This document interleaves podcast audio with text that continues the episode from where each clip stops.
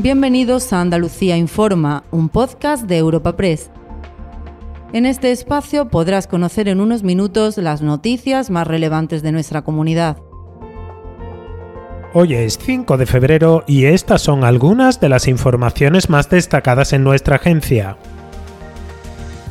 Las lluvias generalizadas volverán a partir del próximo jueves a Andalucía tras dos semanas de un anticiclón que ha dejado temperaturas máximas por encima de la media para esta época del año, pero no se prevén tan intensas como para evitar la adopción de medidas para hacer frente a la sequía el próximo verano. La Junta no cierra la puerta a un traslado de agua desalada como el que propone el Gobierno desde Valencia a Cataluña, comunidad con menores reservas en este momento, aunque el Ministerio recuerda que el acuerdo alcanzado con la Generalitat también incluye desaladoras como las ya previstas en Andalucía. Escuchen por este orden al presidente andaluz Juanma Moreno y a la vicepresidenta Teresa Rivera. Nosotros tenemos abierto ahora mismo todas las posibilidades, todas las posibilidades porque cuando no hay agua necesitamos abrir todas las posibilidades, por tanto no desechamos ninguna y es lo que vamos a estudiar conjuntamente con el gobierno de España. Yo lo que sí veo bien que hay un principio de solidaridad, es que un país es un país cuando hay un principio de solidaridad interterritorial, si no ya no es un país, será otra cosa. Principio en esos términos, como también lo ha sido con respecto a otras dos desaladoras que en principio se corresponden con cuencas interiores de la Junta de Andalucía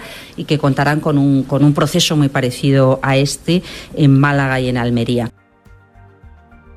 Andalucía también se prepara para las primeras movilizaciones del sector agrario en plena oleada de protestas por toda Europa. Este martes se ha convocado una manifestación con tractores procedentes del altiplano de Granada y Almería que prevé confluir en la localidad de Baza y amenaza con cortes en la autovía A92 para denunciar la crisis que vive el sector, agravada por la sequía. El Gobierno coordina dispositivos para que estas protestas sean compatibles con el derecho a la movilidad en toda Andalucía y subraya su compromiso con la situación que sufren agricultores y ganaderos. Pedro Fernández es el delegado del Gobierno de España en Andalucía. El Gobierno de España entiende, comprende los problemas del sector agroganadero, sobre todo como consecuencia de la sequía pertinaz que estamos sufriendo.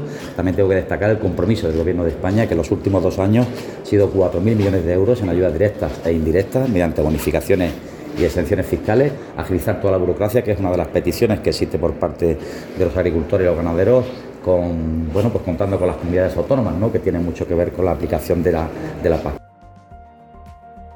Y al cierre, la Junta quiere convertir a Andalucía en la comunidad autónoma con menos burocracia de toda España para favorecer la creación de empleo y riqueza. Este es el compromiso que ha desgranado en Madrid el presidente Juanma Moreno en el foro Generación de Oportunidades de Europa Press, donde ha anunciado que el Consejo de Gobierno aprobará este martes un nuevo plan de simplificación administrativa con hasta 450 medidas, entre ellas un procedimiento simplificado de autorización ambiental unificada que permitirá reducir los plazos a la mitad. Moreno quiere hacer de Andalucía la mejor tierra para invertir. Cuanto más se empeñen en hacer de España un desierto de difícil travesía para el conjunto de nuestras empresas, más nos empeñaremos nosotros en hacer precisamente del sur de España, de Andalucía, el oasis donde esas empresas puedan vivir y puedan desarrollarse. Y eso pasa por una administración facilitadora y proactiva que se adelante a todas y cada una de las necesidades. Pasa por hacer más sencilla y rápida la tramitación de las actividades económicas con medidas que tienen que ser realmente transformadoras.